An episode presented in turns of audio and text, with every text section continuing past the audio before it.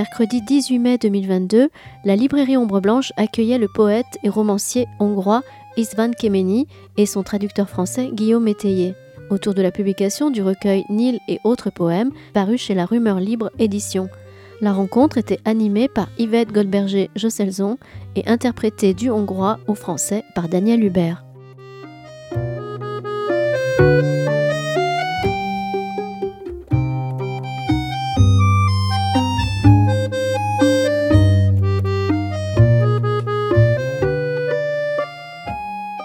Alors d'abord, merci à vous d'être venus. Et on est très heureux euh, pour la librairie, enfin merci à la librairie Ombre Blanche de nous accueillir. Et on est très heureux de recevoir euh, ce soir Istvan Kemény, qui vient de Budapest et qui est un poète. On, on fera des présentations un petit peu plus poussées tout à l'heure. Voilà.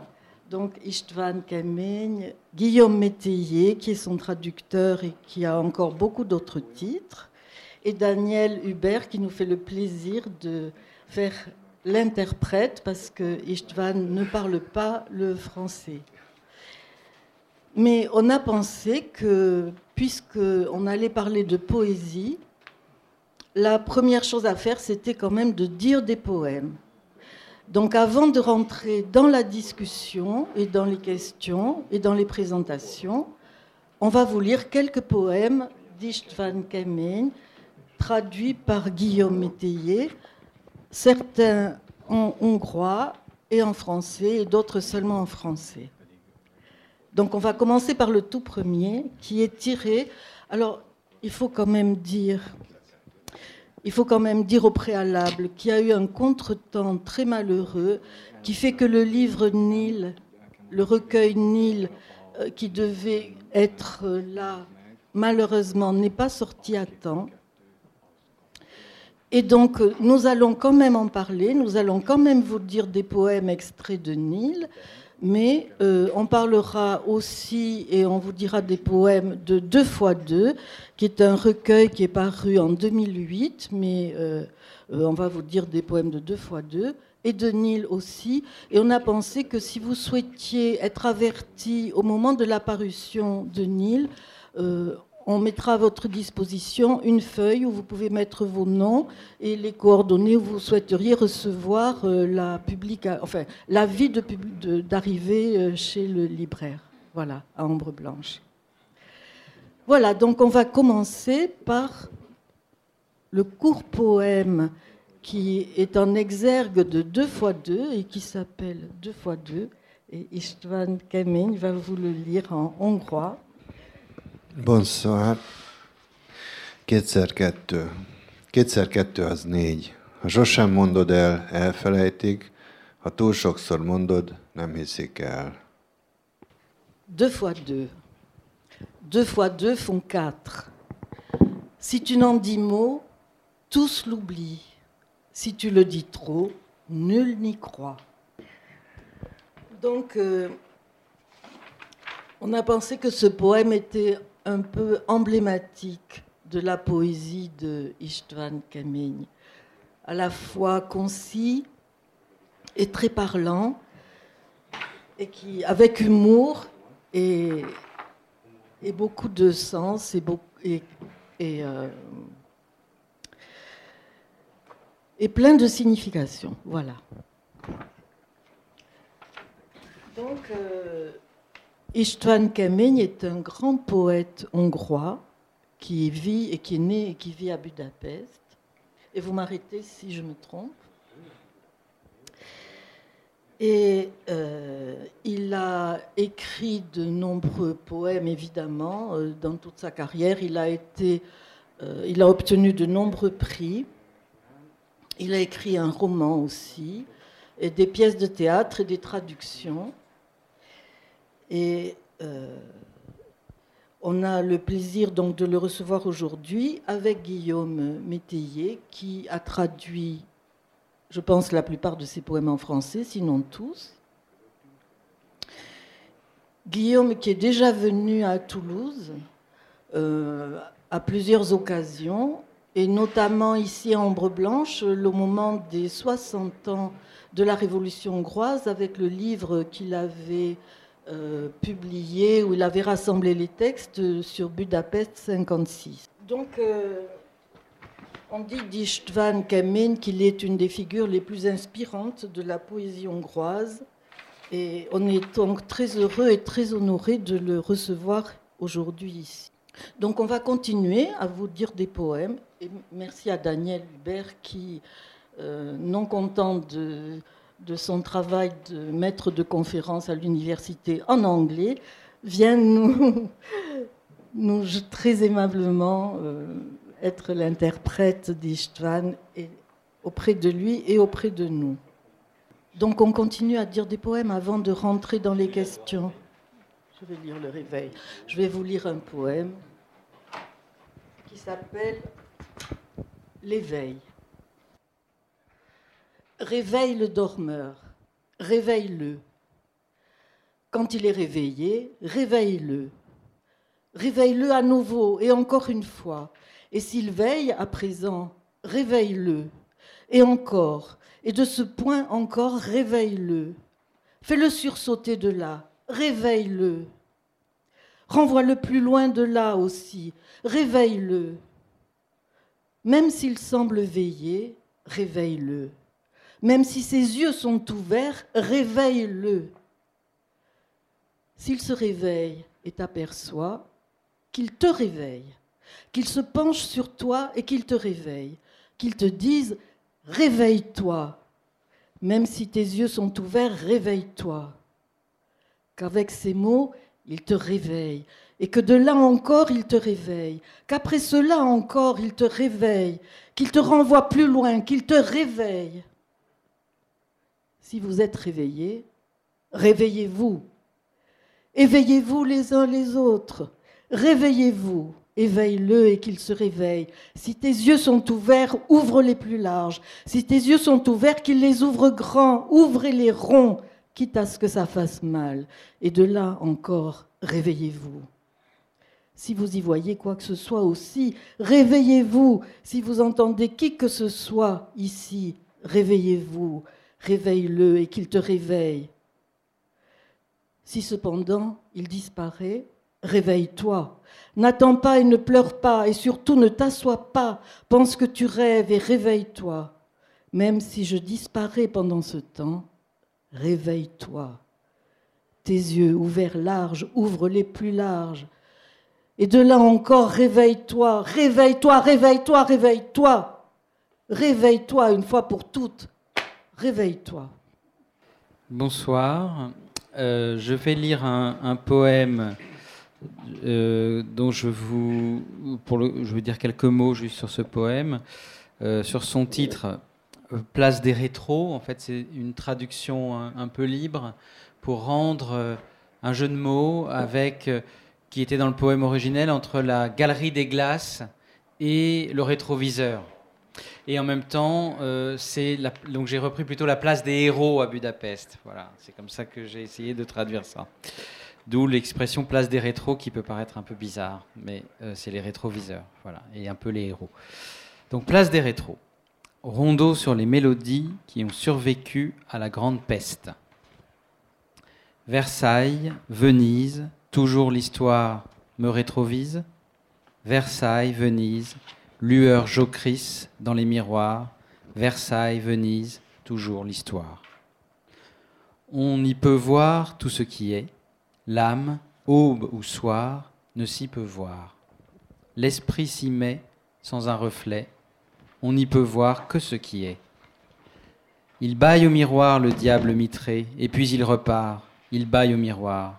Ne tient ce vieillard que pour une idée, il baille au miroir le diable mitré. Le miroir poudroit, arrêt sur les voies, disons-le tout droit, le miroir poudroit. Là, c'est comme ça, et tout en est là le miroir poudroit, arrêt sur les voies. Là, un papillon repapillonna, et un portillon s'ouvrit tout du long. Là, un papillon, un fugace en bas, se réfugia. Là, un papillon repapillonna.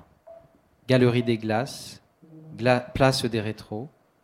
Devant moi, auto, auto dans mon dos Prendras-tu ma place quand tu seras las?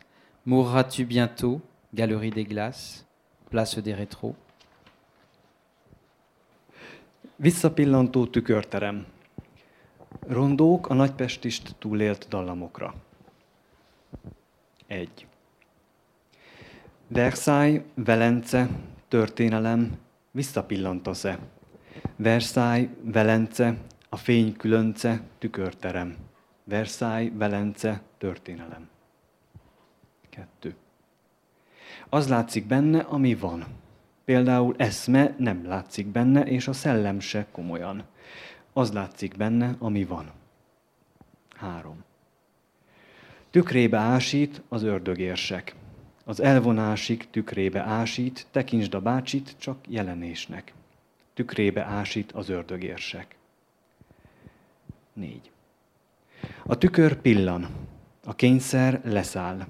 Mondjuk kinyíltan, a tükör pillan. Sajnos ez így van, mindenre ez áll. A tükör pillan, a kényszer leszáll. 5. Itt egy pillangó visszapillangott. Kinyílt az ajtó. Itt egy pillangó, bent egy mulandó, elmulandott. Itt egy pillangó visszapillangott. 6. Visszapillantó tükörterem. Mögöttem autó, fölöttem autó. Leszel halandó, végre velem visszapillantó tükörterem. Donc je vais vous lire un poème qui s'appelle comme le recueil, qui s'appelle le Nil. Si tu as déjà été le Nil, toi aussi, un fleuve mort de fatigue en Égypte, tu t'es déjà réveillé dans une glissade longue de 6000 kilomètres, sans couverture t'évaporant, matinée presque révolue, entre deux rives qui grésillent. Qu'as-tu fait cette nuit? Où étais-tu? Avec qui? Dans quelle pluie? De quelle sorte était-il À pois, à rayures, à écailles, les animaux qui en toi burent versèrent leur sang?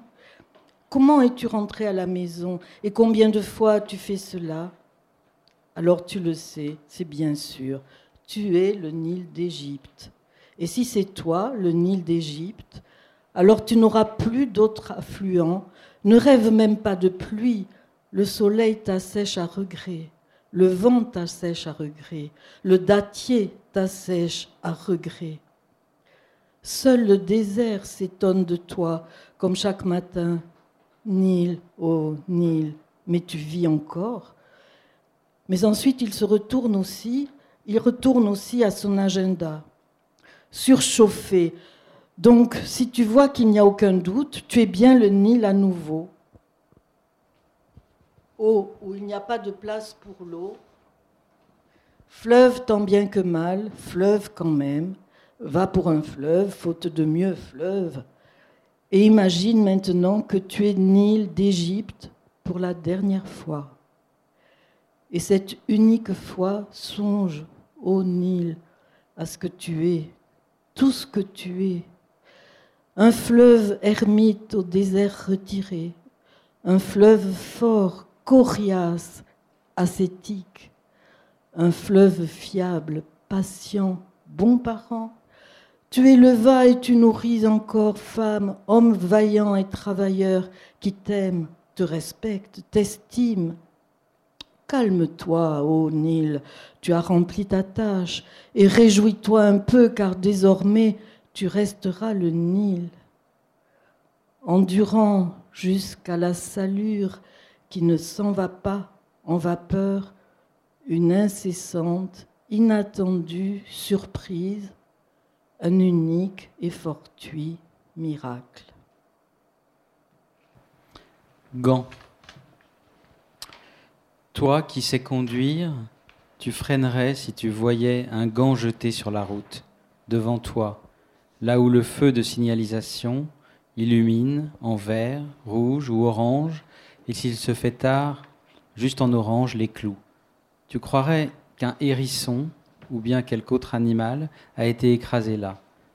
Disons que tu es le temps, et aussi l'envie de vivre, et de laisser d'autres vivre, de t'arrêter, de descendre, tout en vitupérant contre ce crétin de hérisson, ou que tu te rendes compte qu'il ne s'agit que d'un gant, que tu n'accélères pas, si ce n'est pas déjà fait, mais descende et ainsi constate que c'est un gant, un gant posé sur la route, et étant le seul ici, sûrement posé pour toi.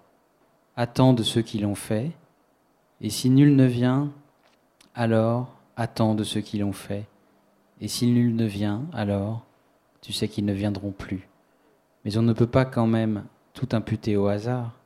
Je te pose la question, car je ne sais pas conduire, et affalé sur les clous, j'y suis couché, comme un gant, en vert, en rouge, en orange, à cette heure-là déjà, en orange seulement, le feu clignote sur moi, moi aussi, je suis perdu, moi aussi, on me retrouve, je vais par deux et vais seul, je suis seul comme mon doigt, n'importe lequel des cinq, car je ne signifie rien, mais on ne peut pas quand même tout imputer au hasard. Merci Guillaume et merci Istvan d'avoir euh, écrit ces poèmes et de les avoir traduits. Parce que ce que dit Istvan Kemeň, c'est que le nom du traducteur devrait figurer en première page avec celui du poète ou de l'écrivain. Hein. Et c'est vrai que la traduction, et on en parlera tout à l'heure, la traduction en particulier de la poésie est euh, un art un véritable art. Et il faut être poète euh, comme euh, Guillaume, parce que je ne vous ai pas dit qu'il était aussi poète, Guillaume.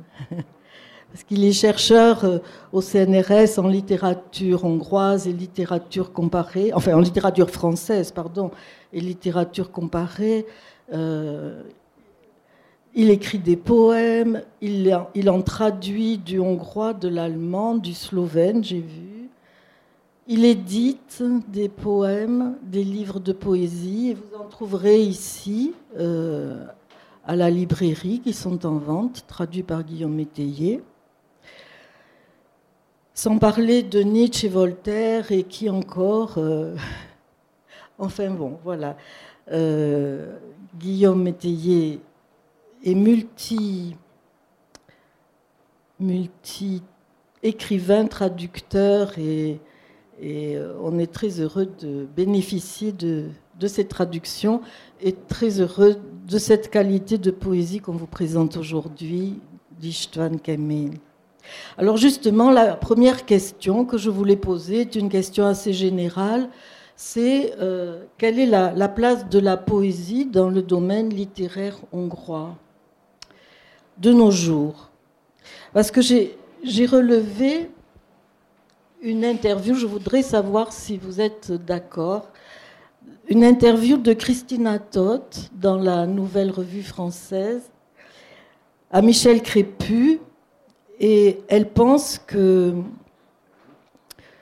la poésie euh, occupe toujours un rôle majeur dans la littérature hongroise, même si le roman est comme partout un art populaire, mais que cette importance est sans doute due à l'image du poète, leader du peuple, hérité du XIXe siècle. Et je pense, je suppose qu'elle pense à Chandor Petefi, qui est mort euh, les armes à la main et qui était à 26 ans euh, au moment de la révolution de 1848 pour l'indépendance euh, du royaume de Hongrie et qui a inspiré la poésie et le rôle de la poésie dans la civilisation. Alors, je voudrais savoir si, si vous êtes de cet avis. Tout le monde a le droit de répondre ici. Szeretném azt megkérdezni, hogy, hogy ez a magyar költészetre vonatkozó kérdés, vagy úgy általában? C'était une question concrètement sur la littérature hongroise. Oui, oui, je pense, parce que euh, on sait tous que la poésie en France est très secondaire. Hein, euh, je crois. Enfin, je je voudrais pas vexer des gens, mais je pense que la place de la poésie en, Hongrie est beaucoup plus importante que qu'elle ne l'est en France. Ahogy egy kelet felé haladunk, azért szerintem növekszik a küldetés tudata a euh, költőknek. s'approche euh, de, de l'Est, Ah, oui. de l'Europe, És ce rôle euh, s'accroît, effectivement. Tehát, tehát tényleg én is úgy gondolom, hogy a magyar költészetnek, és ezt erősen Petőfi alapozta meg, tényleg van egy, egy, egy az egyik legfőbb alapja az a, az a, a profétikus, a közösségért ö, valamit vállaló, esetleg vezető szerepet vállaló idea, ideális.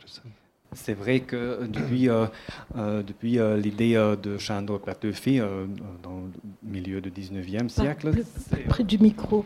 Euh, que effectivement c'est euh, c'est une idée euh, qui qui est euh, très répandue et très très importante dans euh, dans la dans la littérature et dans la culture euh, hongroise cette idée euh, de euh, poète euh, qui est, euh, qui est prophète euh, aussi euh, qui euh, qui a un rôle particulier euh, dans euh, sur la scène euh, culturelle et dans la littérature. Donc oui.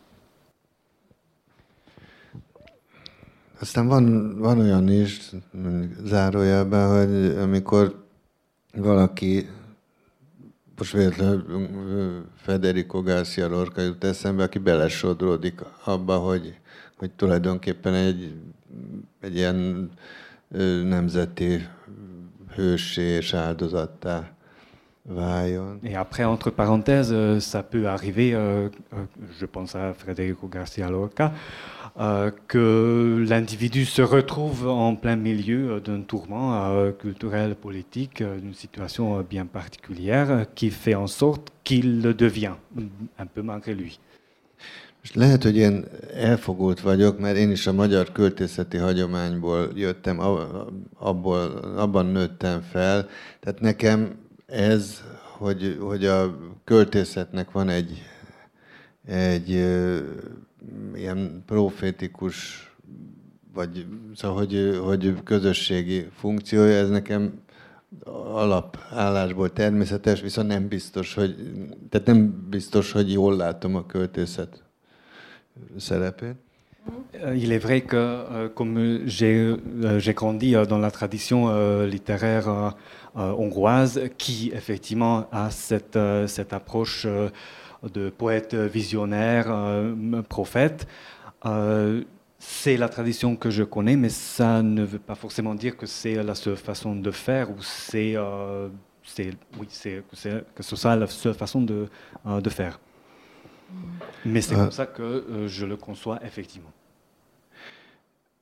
Ö, És mivel, hogy ez a magyar költészeti hagyomány, ezért a magyar költészeti hagyományon belül is van ennek egy ellen ereje, tehát ami, ami szerint azt mondják sokan, és az utóbbi 50-60 évben pláne, mondjuk 1956 óta, hogyha kötni akarjuk valamihez, egy évszámhoz, tehát azt mondják, hogy, hogy a költészetnek nem kell politikus, se politikusnak, se profétikusnak, se semminek lenni, hanem az az embernek a belső lényét fejezze ki. Ami szerintem is egy, egy jogos álláspont.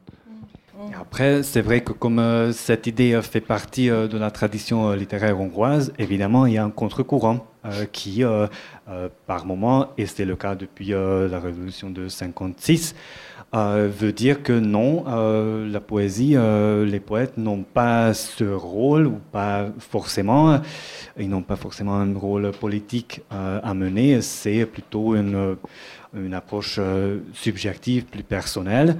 Et euh, moi, en tant que représentant de l'autre courant, je dois reconnaître l'existence de ce contre-courant, euh, qui est tout aussi valable.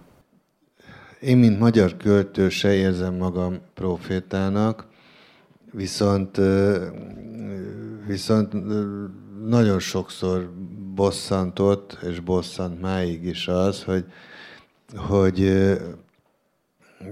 hogy pont ezt a profétikus oldalát a, a költészetnek, ezt, ezt sokan el akarják dekonstruálni akarják. És, és ilyenkor mindig az jut eszembe, hogy, hogy, hogy miért pont a költészetnek ne lehetne egy profétikus szerepe? Mert hogy, hogy bárki nekiállhat profétálni, profétális tévében, nem tudom, ezerféle módon, csatornán, ezotérikusan és, és, és politikailag, és nem tudom, miért pont a költészetnek ne lehetne egy ilyen? Oui, euh, en, tant que, um, en tant que poète euh, hongrois, um, je, ne me considère pas euh, comme, euh, comme prophète. Euh, et du coup, c'est pour ça que ça m'énerve énormément quand le contre-courant veut dire que non, c'est, ça serait même pas légitime d'être prophète. Quand il y en a pas mal d'autres domaines dans, lesquels on assume qu'on est visionnaire, on peut être visionnaire, bah, pourquoi pas en poésie, du coup.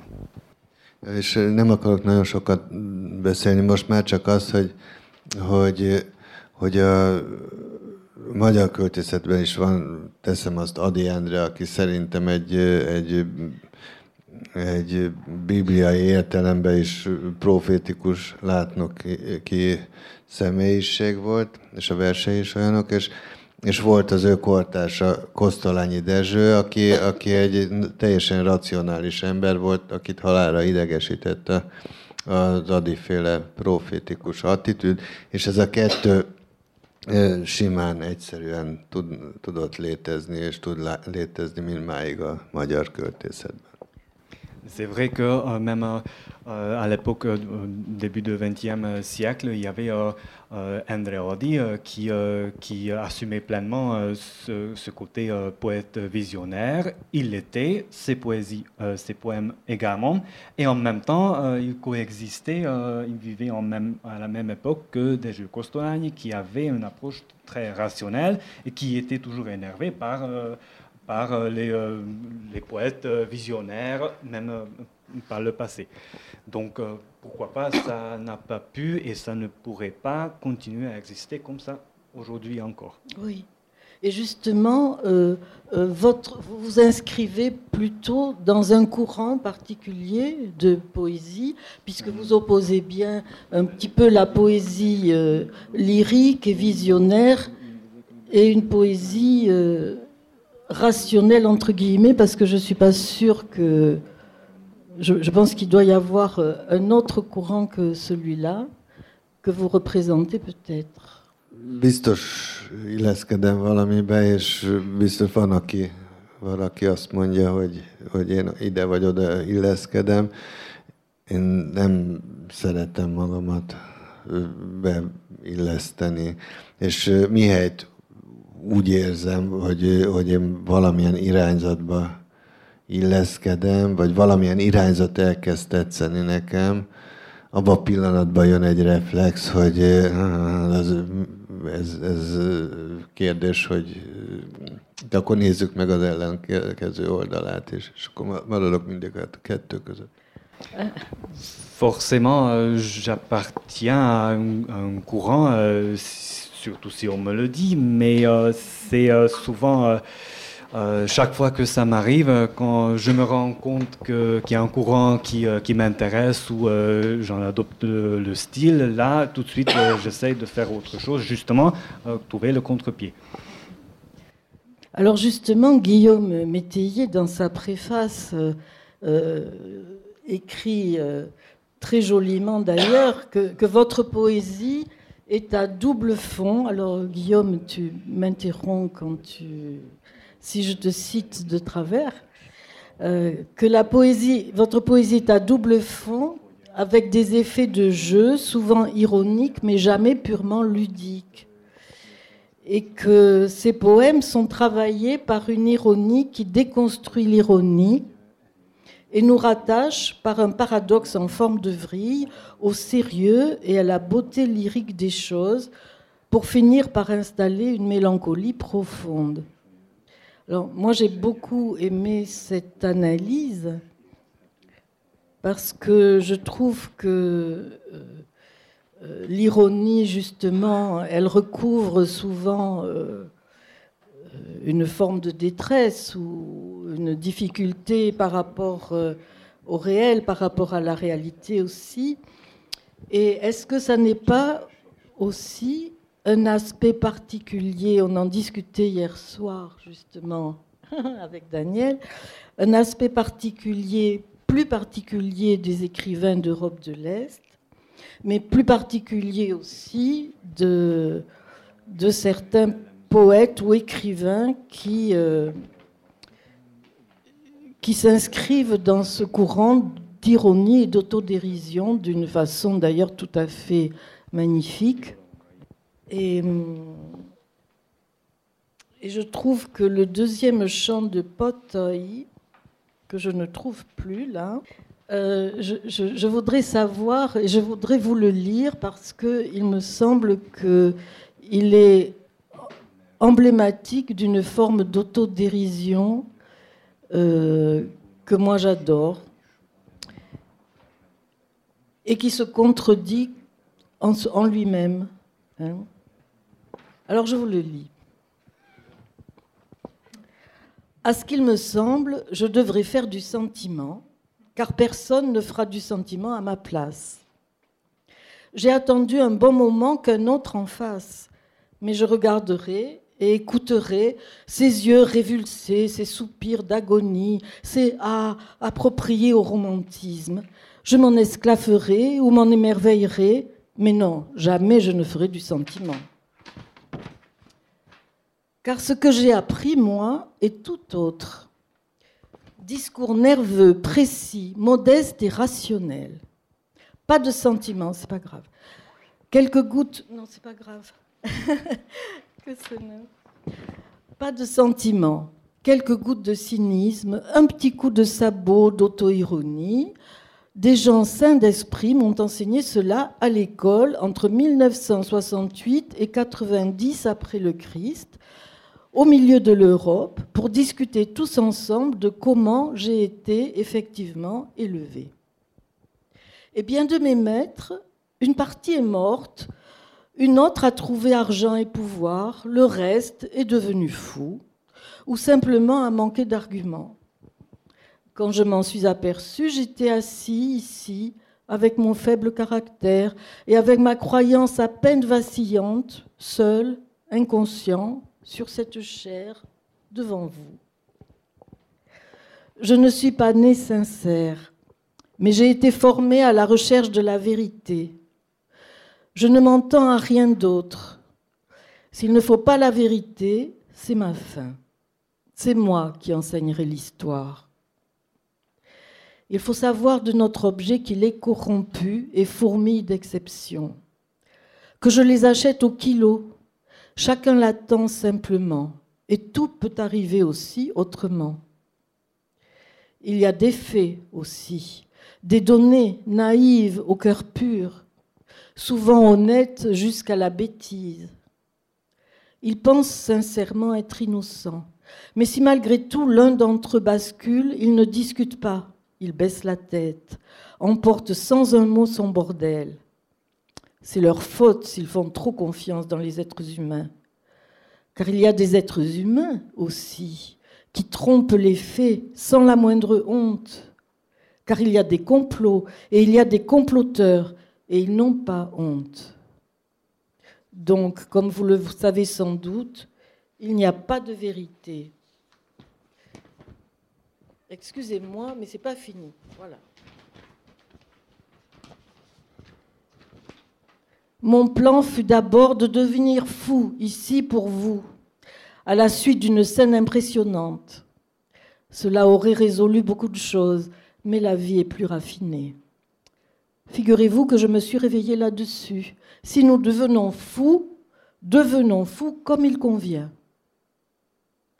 En un mot commençant, nous allons chercher la vérité. Et sans perdre davantage de temps, fonçons. Cependant, si une fois encore peut-être je commençais à faire du sentiment, faites-le moi savoir aussitôt.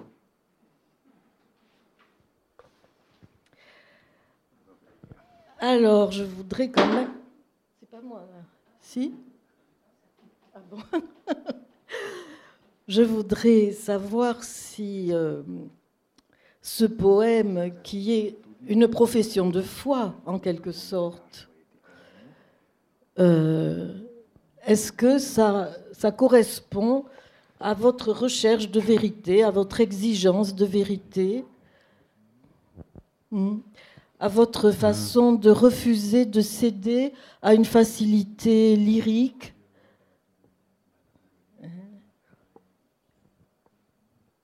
et à toucher finalement, à toucher finalement avec un minimum de moyens, bien que ça soit très recherché, mais sans aller dans le sentiment tout en euh, exprimant beaucoup de sentiments.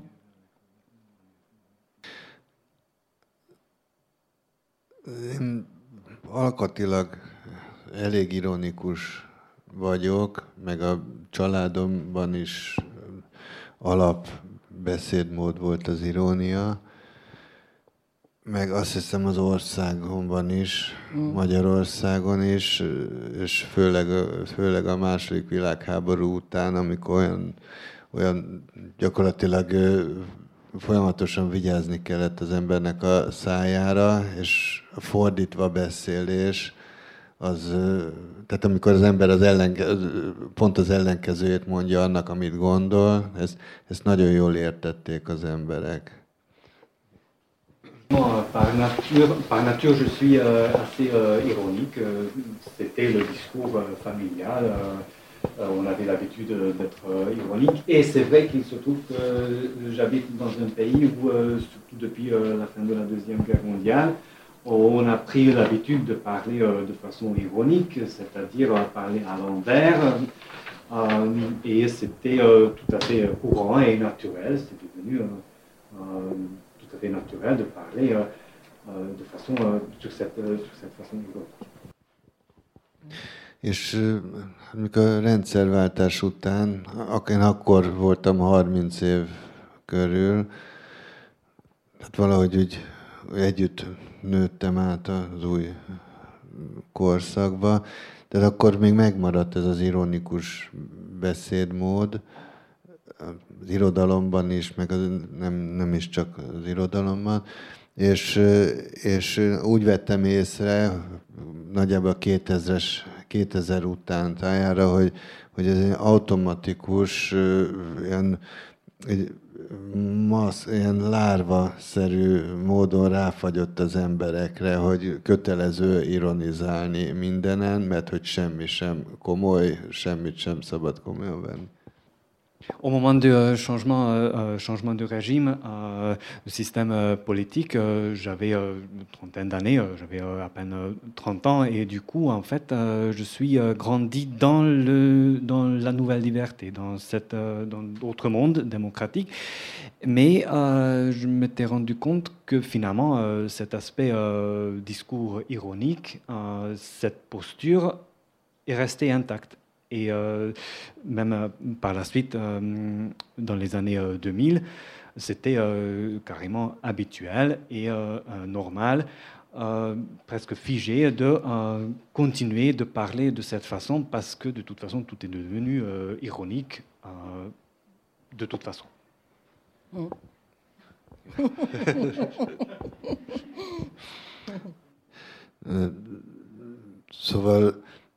Tehát tulajdonképpen erőltettem is magamat azért. Tehát például Magyarországon az költőnek, aki magára valamit is ad, az szinte meg volt tiltva, hogy a politikáról verset írjon.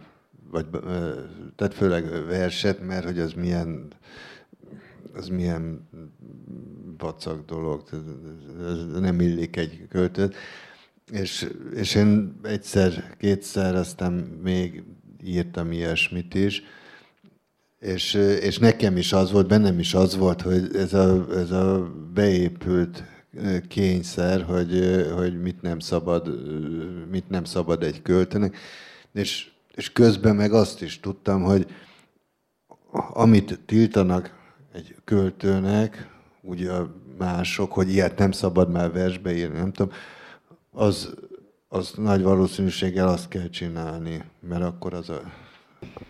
Effectivement, euh, euh, j'ai trouvé que il y avait beaucoup euh, beaucoup de euh, sujets, beaucoup de thèmes, euh, notamment politiques, dont on a pris l'habitude de ne pas parler en tant que, en, tant que poète. Et c'était c'était toujours pesant, très insistant de la, part, de la part par ici, par là. et il y avait beaucoup de sujets dont on dont on pouvait pas parler. Et du coup, c'était, euh, ça donnait euh, le, plus euh, à l'oreille que du coup, c'est quand même quelque chose dont, il convient de parler, alors que ce n'était pas politiquement correct. Et mm. donc, c'est un facteur qui a rajouté à cette, la permanence de, de l'ironie comme, comme style. Oui. És ez a vers, amit felolvastál, ez, ez tulajdonképpen ezekről a, a problémákról szól, hogy, hogy valaki, aki, aki látja, vagy látni véli a, a folyamatokat, amik körülötte zajlanak, az, az, az hogy próbál minden irányba nézni, és, és és például nem tagadni meg magától azt, hogy, hogy, hogy az érzelmeket is a vers részének tekintse. És tehát valahogy, hát nyilván benne vagyok én, hogy, hogy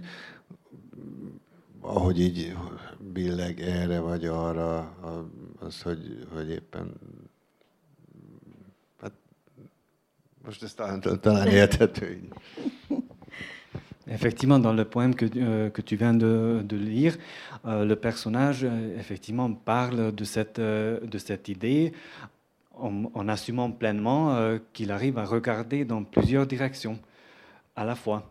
Et qu'il y a plusieurs facettes à chaque, chaque chose et qu'il assume aussi qu'il y a une part d'émotion dans, dans, dans, dans, tout ça. Mm. Et que c'est quelque chose dont on doit parler, qu'on doit inclure dans, euh, euh, dans, notre, dans, dans la vie. Mm.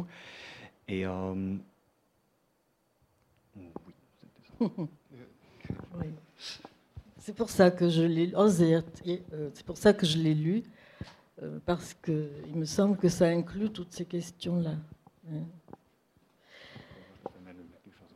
Est-ce que je, je m'aperçois que j'ai plein de questions, que l'heure passe, que je peux en poser encore une ou deux Et puis aussi, euh, ça serait bien que vous en posiez. Et puis, il y a un très beau poème sur lequel nous allons finir, que va vous lire Guillaume. Mais euh, euh, je voulais vous poser une question sur le Danube. Parce que j'ai lu dans, dans l'interview que vous avez fait à Littérature hongroise que vous pensez que le, vous parlez de l'ancrage du Danube dans le subconscient des Budapestois. Hát ezt, nem tudom. Ezt én beleírtam a Kedves Ismeretlen című regényembe, mert nekem nagyon benne van a tudatalattimban, és rengeteget álmodok a Dunáról, főleg régebben, de azért, azért mostanában is előfordul. És, és, és a regényemben ezt ebből igyekeztem egy, egy egy kis rendszert alkotni. Nem tudom, hogy mennyire sikerült, de, de tudományos fel, tudományos statisztikák nem álltak a rendelkezésemre. Je ne sais pas dans quelle mesure euh, euh, c'est vrai. Pour moi, très certainement. Euh, j'en parle longuement. J'ai construit mon roman Cher Inconnu autour de, cette, de, ce, de ce thème.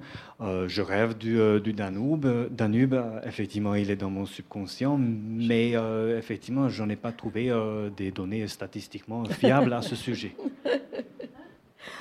Je, vais poser encore une question, puis je vais donner la parole à Guillaume parce que je trouve que euh, c'est vraiment important d'aborder les questions de la traduction et qu'il a fait tout un livre là-dessus, Guillaume, qui est là, qui s'appelle A comme Babel, et euh, où il analyse euh, de façon très précise et très concrète et très drôle les questions de traduction. C'est pas du tout un livre de grammaire où on s'endort, parce que c'est plein de, c'est très ludique et très savant en même temps.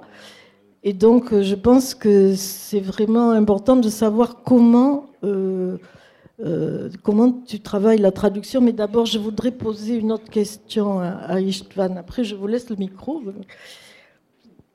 Euh, une question qui m'intéresse personnellement. Euh, dans Deux fois deux, il y a un poème qui s'appelle Aujourd'hui, je suis Milan Fucht. Enfin, Fucht. Aujourd'hui, je suis Milan Fucht. Et je voudrais savoir pourquoi, quel est le sens de ce poème? Én is Füstmilánnak a, a versein, nekem az egyik, egyik kedvenc költőm, és, és őt, hú, te jó Isten, hogy is, mi a, mi a, a, a tehát a Fürst volt a, a családi neve, de nem, nem emlékszem, hogy talán Miksa. És ő választotta a Füst Milán nevet magának, ami úgy hangzik. Tulajdonképpen szürreális, és tehát ez egy vers az ő neve. És, és valamelyest az a korszak, 1880-as évek végétől a 1960-as évek végéig élt, akkor egy, egy, egy ilyen élet, beleértve a háborúkat, holokausztot, tehát tulajdonképpen egy ilyen név szinte kifejezi azt a, Effectivement, euh, le, euh, le nom du poète euh, Milan Fucht, c'était un nom changé, adopté. C'est très probablement de Miksha euh, qui, et Fucht veut dire fumer en français. Et je pense que ça exprime très bien, tragiquement, euh, l'histoire euh, depuis euh, les années 1880 aux années 60 du XXe siècle. Ça, ça, résume malheureusement très bien toute une période. Donc, tout son nom, déjà son nom de famille, est un poème. C'est pour ça que j'ai basé le poème sur sur lui, au-delà du fait que j'adore sa poésie et je l'estime énormément. Pardon, mais j'ai mal entendu ou j'ai entendu Holocauste? Et euh, oui, euh, bien sûr, euh, en faisant référence au nom fumé, ça fait référence à la Shoah, évidemment. Oui, oui. c'est ce que je viens de comprendre parce que moi, je n'avais pas fait le lien entre le nom Fucht, je sais que ça veut dire fumé. Hmm. Oui. Et, et je sais, j'ai vu que vous parlez beaucoup des chambres à gaz. Na és ha már, ha már itt tartunk, mm. Füst Milán jóval a holokauszt el, előtt adta magának a, mm. a Füst Milán nevet, és akkor, akkor ez egy kis, kis illusztráció a magyar költészet profétikusságához. Effectivement, il a changé euh, son nom euh, euh, bien avant le, le, Et par contre, du coup, ça exprime très bien ce que ça voulait dire être prophète en tant que visionnaire, en tant que poète en Hongrie à l'époque. Je vais vous lire le poème puisqu'on en parle. Il est court, donc on peut l'introduire. Fucht. Aujourd'hui, je suis Milan Fucht, une grande ville délabrée où je vis une deuxième fois. Aujourd'hui, c'est ce que je suis. Tous les cinq carrefours peut goûter quelque chose de pourri. Des mamies géraniums se cachent derrière les rideaux. Aujourd'hui, un haillon est jeté sur la ville, la rue est sourde comme un studio de radio, et après chaque carrefour, toujours, je crois entendre le tambour. Demain, je serai misanthrope. Après-demain, je mourrai. On retrouve bien le, caractère prophétique aussi dans le poème lui-même. Merci Guillaume, merci. Mais peut-être je vais te laisser le micro. Euh, peut-être pour, euh, hmm, pour parler de la traduction, du travail de traduction. Et, puis après, on pourra euh, peut-être faire passer le micro au public pour, parce qu'il y a sans doute des questions. donc de la traduction générale. Euh, que dire? Euh, de, la traduction d'Istvan. Euh, bon, en fait, merci pour cette question, merci d'être présent. traduire Istvan, Kemeň, pour moi, c'était une opération très particulière parce qu'en fait, D'abord, j'ai voulu apprendre le hongrois pour le traduire, parce que j'en avais déjà quelques euh, échos, et j'avais été très frappé par sa poésie, et j'ai voulu, euh, euh, j'ai voulu la traduire, en fait. Voilà, j'ai voulu, j'avais, eu une espèce de, quasi de pulsion comme ça, de traduction de, de cette poésie, de ces poèmes, et en même temps euh, j'ai pensé à l'époque, c'était il y a déjà longtemps, que j'apprendrais le hongrois en le traduisant aussi. Que c'était euh, probablement une bonne manière, pensais-je, d'apprendre le hongrois. Pensais-je, hein. j'ai mis ça au, passé, vous avez remarqué, parce que en fait, euh, c'est une méthode un peu erratique, on va dire. voilà. Mais j'ai fait autre chose en le traduisant. Alors j'ai appris forcément du hongrois en le traduisant aussi, un peu à coup de dictionnaire. Hein comme ça pendant des, heures. Ça a été parfois un peu déprimant. Euh, j'y arrivais pas.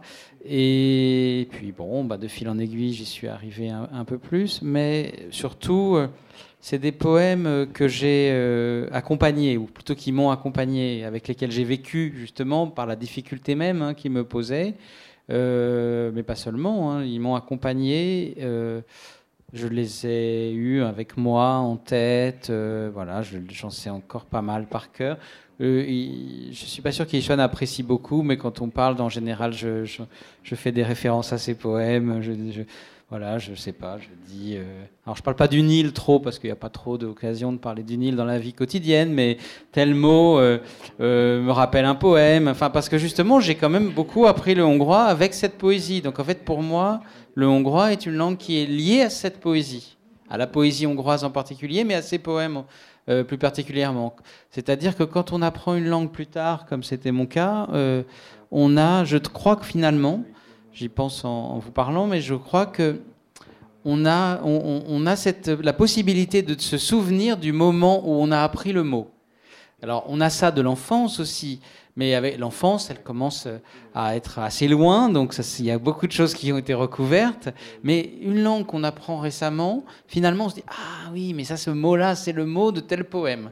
Donc finalement, ça rend la, langue hongroise à mes yeux et à mes oreilles et à mon cœur tout entière poétique quasiment, parce que justement, c'était une langue de poésie, parce que j'avais le sentiment, l'impression que euh, j'avais l'impression qu'au fond, alors j'avais l'impression que c'était un pays de poésie j'ai toujours cette impression. Bon, parfois, euh, il y a quelques aspects de ce pays qui me font penser que la poésie n'y gouverne pas totalement.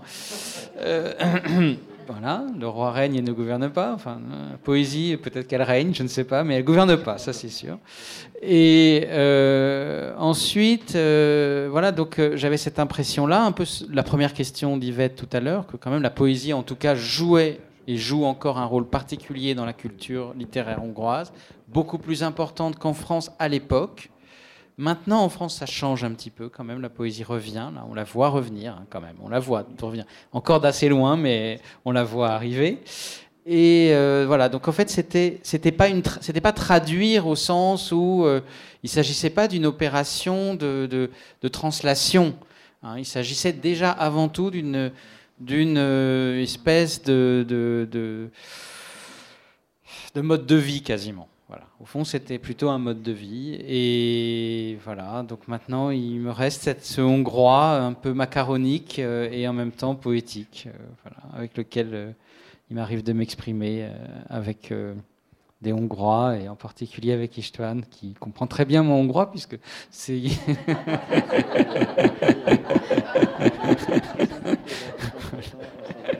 puisque c'est le sien, voilà.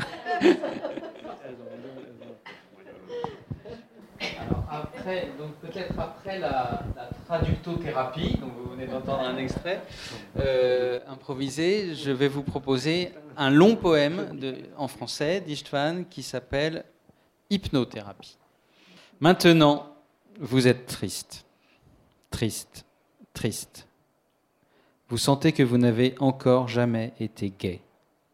Mais vous ne pensez pas à la tristesse. Vous êtes seulement triste. Maintenant, vous êtes triste, triste, triste, tellement. Vous vous abandonnez à la tristesse. Vous voulez regarder de haut le théâtre de votre vie. Il conviendrait même un banc, pourvu que vous y montiez. Un voyage aérien pourrait être mieux encore. Vous pensez à un satellite, mais le rejetez. Ce serait un trop grand geste. Les détails se perdraient. Vous n'avez pas besoin de solution maintenant. Vous êtes triste. Vous ne vous juchez pas sur le banc, mais vous vous y asseyez plutôt, vous regardez les bourgeons. Maintenant, ils viennent d'éclore, car c'est le mois d'avril 2016. Les soupirs à moteur vous viennent à l'esprit, avec lesquels, l'automne venu, les jardiniers du monde civilisé souffleront hors des promenades les feuilles mortes. Maintenant, vous êtes triste, triste, triste. Vous pensez aux machines, au fait qu'elles ont mis l'être humain entre guillemets et l'y ont étouffé, et au fait que tout le monde y pense. Vous pensez aux machines de la pensée, aux lieux communs, au fait que dans cent ans, les lieux communs aussi auront disparu avec les humains. Pauvre brouette, que deviendras-tu? Vous pensez à cela, car contrairement au futur, vous connaissez bien la brouette et envoyer une justement qui travaille avec une confiance enfantine dans les mains d'une dame plantant des fleurs. Vous êtes triste. Pas infiniment, juste extrêmement. Vous pensez à votre âge. Vous êtes vieux. Plus vieux que votre âge. Vous êtes un moderne, un moderne d'expérience. Vous êtes un monsieur du XVIIIe siècle. Vous aviez deux ans quand dans un appentis du domaine voisin, la machine à vapeur a démarré et soixante passés quand une fois dans la rue, pendant votre promenade matinale coutumière, le petit Marx, cinq ans, dévora des yeux la natte que vos vieux ans avaient oubliée sur votre nuque. Vous êtes triste, vous pensez à vos expériences et à vos souvenirs, aux petits gestes que vous avez remarqués, aux conséquences que vous avez tirées, aux rapports que vous avez découverts. Vous en êtes fier vous pensez au papillon de l'effet papillon, auquel vous pourriez bien donner maintenant une ou deux réponses s'il faut. Quand battre des ailes, quand ne pas le faire, à quelle force, voire peut-être pourquoi. Vous pensez au fait qu'il faudrait dénicher ce papillon, car vous en avez connu plus d'un. L'un aujourd'hui a du poids et du pouvoir, l'autre est resté léger et libre, mais la méthode est la même, rester sans bouger. Attendre que le papillon descende, et qu'il pose, lui, des questions s'il veut. Vous êtes triste. Vous pensez à vos enfants, aux jeunes marxistes, qui maintenant se préparent, accumulent le savoir maintenant. Ils fixent stupéfaits l'époque où ils vivent. Ils savent que c'est un spectacle qu'ils voient, un mensonge, mais ils regardent tout, remarquent tout, discutent tout, l'ajustent à un système. Ils se préparent à l'action ce merveilleux rideau qui flotte ici devant nous, et qu'avec eux, vous aussi, vous fixez envoûté, et sur lequel est projetée, peinte, la pièce qui derrière lui se joue, à moins que derrière lui il n'y ait rien, car il est si abondamment plissé, c'est un rideau qui ondule de manière tellement mystérieuse, en un mot la réalité, le lever sur la vérité. Voilà à quoi ils se préparent. Ils sont résolus et sévères, mais indulgents avec vous car ils savent que vous êtes obsolète, mais aussi que vous êtes triste, et la tristesse n'est jamais totalement obsolète. Et vous leur en êtes reconnaissant, Et le fait que vous ressentiez que lever ce rideau serait un travail aussi énorme que de mener le papillon à plus de discernement, cela, vous préférez le taire. Et les deux ne sont peut-être qu'une question de foi et de logistique. Et car eux, de toute manière, le savent bien, et calculant en milliards de dollars, ils connaissent avec une précision de mort violente par centaines de milliers le budget du dévoilement. Et même ils sont au clair aussi sur l'endroit où ce budget peut être frauduleux, sur l'endroit où peuvent s'y trouver des données intentionnellement fallacieuses, sur l'endroit où un virus peut œuvrer, un complot, et où simplement le chaos. Eux, ils ont déjà appris tout cela, et vous ne voudriez pas qu'ils se moquent de vous. Vous êtes vain.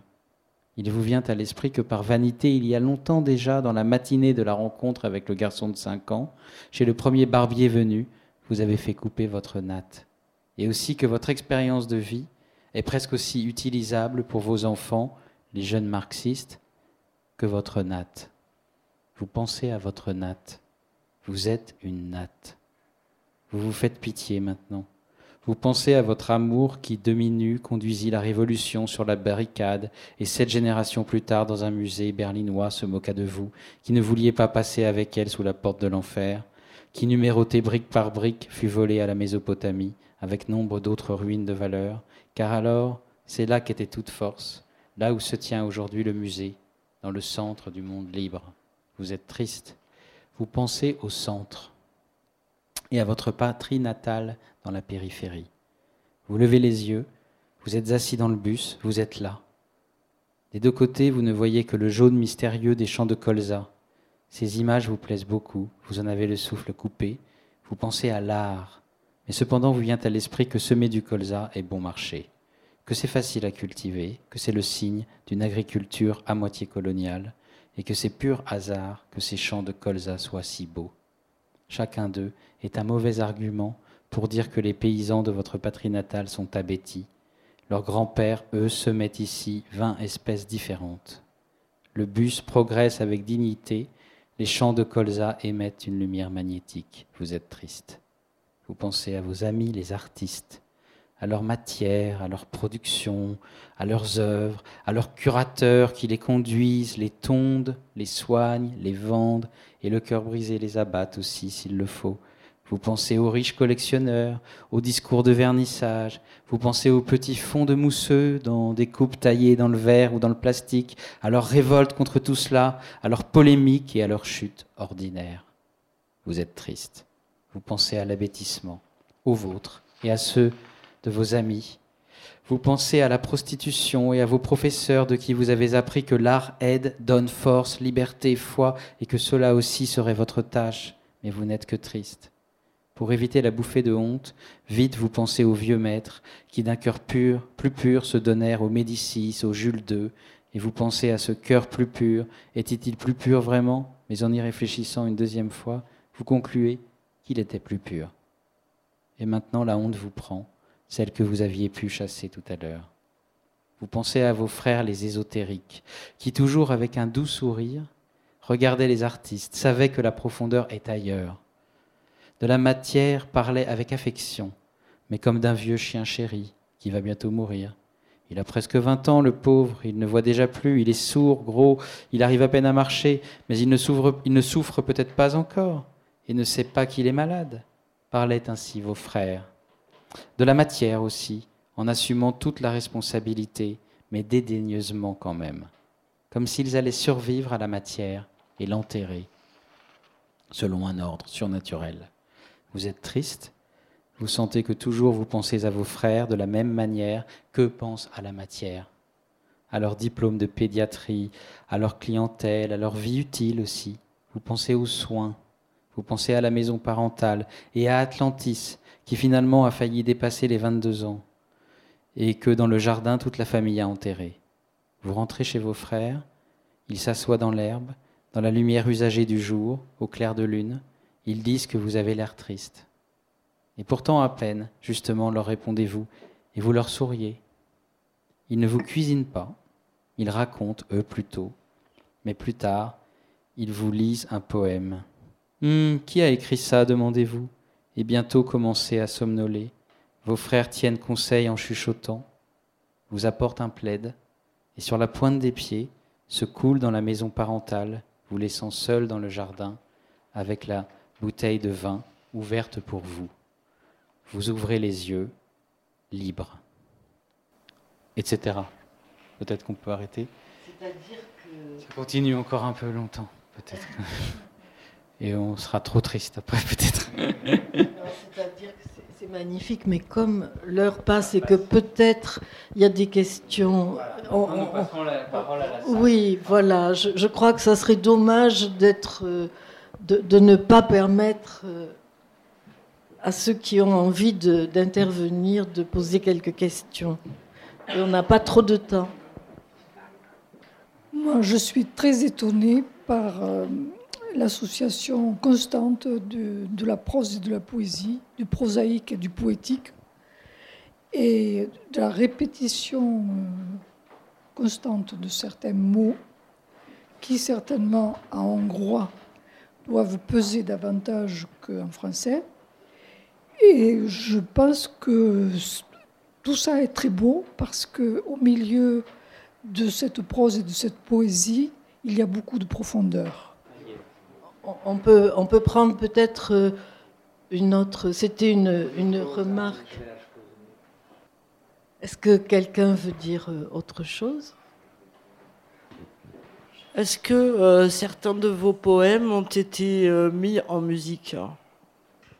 Igen, nem annyit, amennyit talán próbáltak, de, de van néhány sikerült, nem tudom, szóval van a, van a dalszöveg és a vers között egy, egy furcsa különbség, és, és ezt, ezt én soha nem tudtam pontosan, hogy ez, ez, ez hol van. Nagyon sok dalszöveg versnek is, írott versnek is elmegy, és, és van, amikor meg nem, és, és a, a, az én verseim között viszonylag kevés van, ami, ami egyértelműen működik dalszövegként.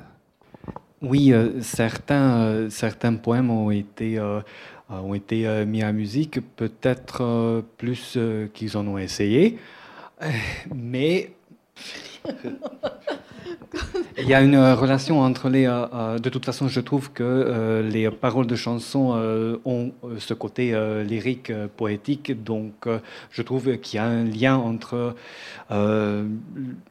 certains types de, de, poèmes et les chansons. donc, c'était. Hogy az én verseim nagy, nagyobb része nem. Ah, et que euh, sur euh, certains euh, de mes poèmes, euh, ça marche, mais pour la plupart, euh, c'est euh, c'est pas évident. Ça s'y prête un peu moins.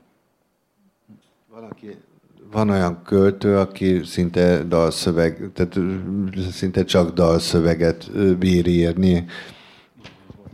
Il y a des, Bocsánat, például este véletlenül Párizsban egy, egy spontán Brassens estre, estünk be egy kocsmában, és, és döbbenet volt, tehát amennyit Brassensről tudok, az... Igen, ja, az, ja, je confonds toutes les langues là, ok? Effectivement, il y a des, euh, euh des, euh, euh, des, parolistes qui, qui, qui écrivent des, des, poèmes et inversement. Et hier à Paris, j'ai eu la chance de tomber sur, un, sur une soirée de Brassens. Ben voilà l'illustration. Avant la question de Floriane, je veux dire, je veux dire deux mots, mais rapides. le premier, c'est pour confirmer l'expérience de la soirée Brassens d'hier. En effet, on s'est retrouvé dans un café où tout d'un coup, euh, un type a sorti une guitare et tout, et, tout le monde s'est mis à chanter du Brassens pendant toute la soirée. Et donc Istvan a dit, c'est, c'est, est-ce que c'est organisé ou quand il y a un Hongrois à Paris, il y a des, il y a des chansons de Brassens qui apparaissent comme ça? bon, il disait bon, c'est à la limite du kitsch parfois parce que quand même à ce point, c'était pas la peine de faire tant de frais. Bon, voilà. Bon, ça c'est pour l'anecdote. Et deuxièmement, pour dire qu'il a notamment quand même écrit un poème en particulier sur une chanson, sur un air de chanson de Marlène Dietrich, comme Sag mir wo. Euh, donc une chanson pacifiste, alors qu'il avait écrite dans, un autre contexte, mais en hongrois, qui a été remise, en, rechantée, pas vraiment remise en musique, puisque c'était déjà des paroles de chansons, euh, par euh, Bardos Deak Agnes, c'est ça. Voilà, donc du groupe, d'un groupe célèbre qui était Trafo, Trafo. D'un grand groupe underground des années 70-80 par là. Voilà, donc c'est vous que vous pouvez trouver sur YouTube cette chanson avec un clip euh, réalisé par euh, une ou les deux filles d'Istvan il y a déjà quelques années quand elles étaient encore à la maison, qu'elles ont découpé des morceaux d'avions et tout ça. Elles ont fait un très très joli euh, travail. Voilà. Et maintenant, je laisse la parole à Floriane qui avait une question. Merci beaucoup. je voudrais revenir sur la portée ironique de votre poésie dont vous avez parlé. Et euh, vous avez euh, attribué ça à une veine familiale, si j'ai bien compris. Et en même temps, dans la lecture qu'a fait euh, Yvette de votre poème, ce que moi j'ai entendu, c'est une grande résistance à la norme, une résistance peut-être politique, peut-être sociale, sans doute historique également. Et euh, donc ma question est la suivante. Est-ce que vous pensez que ça fait partie de votre rôle, entre guillemets, ou de votre mission de poète spécifique? Ou est-ce que hum, c'est davantage une espèce de geste ou de fait culturel global? Puisque par ailleurs, vous avez dit qu'on est dans une période actuelle où tout est ironique. Alors vous parliez de la Hongrie, je pense qu'on peut parler de l'ensemble de l'Europe, effectivement. Mieux vaut en rire qu'en pleurer. Mais donc voilà, ma question est vraiment celle-ci. Est-ce que vous pensez que l'ironie est une veine générale de la poésie hongroise, par exemple, ou est-ce que c'est un fait qui est euh, le vôtre spécifiquement?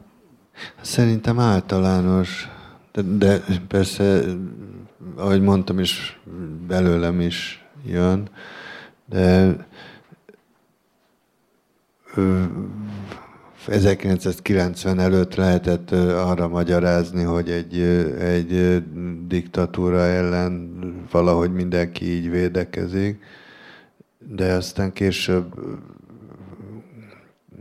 később már, és, és főleg a tize, tehát most a, a tízes évektől kezdve ezt, ezt én érzem úgy, hogy nem csak Magyarország, ahogy, ahogy említette is, tehát hogy, hogy kezd valahogy fejre állni az a rendszer, és az embernek, ami a fejében élő rendszer. Tehát az kezd, kezd megváltozni. Oui, je pense que c'est à la fois général et euh, personnel, euh, familial. Euh, c'est vrai que pendant la dictature, c'était euh, possible d'assumer ce rôle euh, ironique, mais après, c'est resté figé. Et depuis les années 2010, je, me, je, constate effectivement que le monde s'y prête à ce type d'ironie. Et du coup, c'est donc à la fois les deux. És sokszor úgy érzem, hogy most az utóbbi mondjuk inkább 10-15 év során, és egyre inkább, hogy, hogy, hogy pont az irónia kezd kiveszni, mert hogy az emberek elkezdték nem érteni az iróniát, mert, mert, mert félnek. Tehát félnek egymástól, hogy, hogy komolyan fogják venni azt, amit, amit ironikusan mondanak,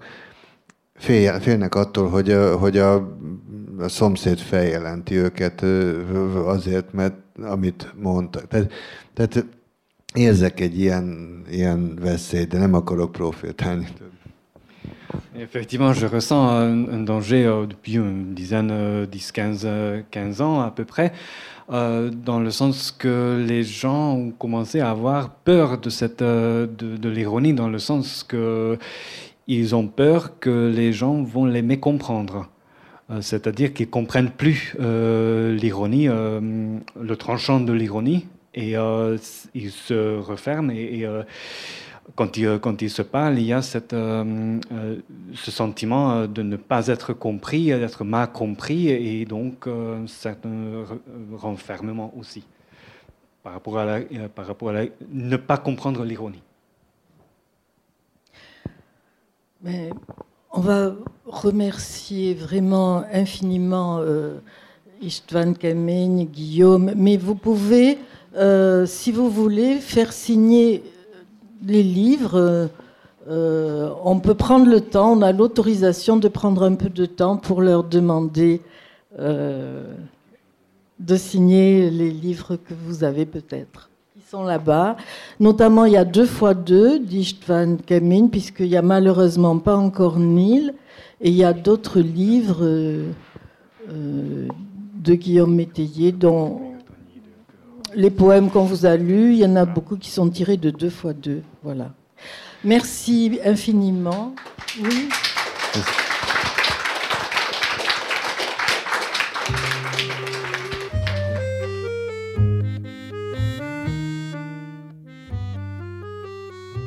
Vous avez pu écouter une rencontre avec le poète hongrois Istvan Kemeny et son traducteur Guillaume Métayer autour du recueil Nil et autres poèmes, paru aux éditions La Rumeur Libre, animé par Yvette Goldberger-Joselson et interprété par Daniel Hubert, enregistré à la librairie Ombre Blanche, mercredi 18 mai 2022, réalisé et mis en onde par Radio Radio.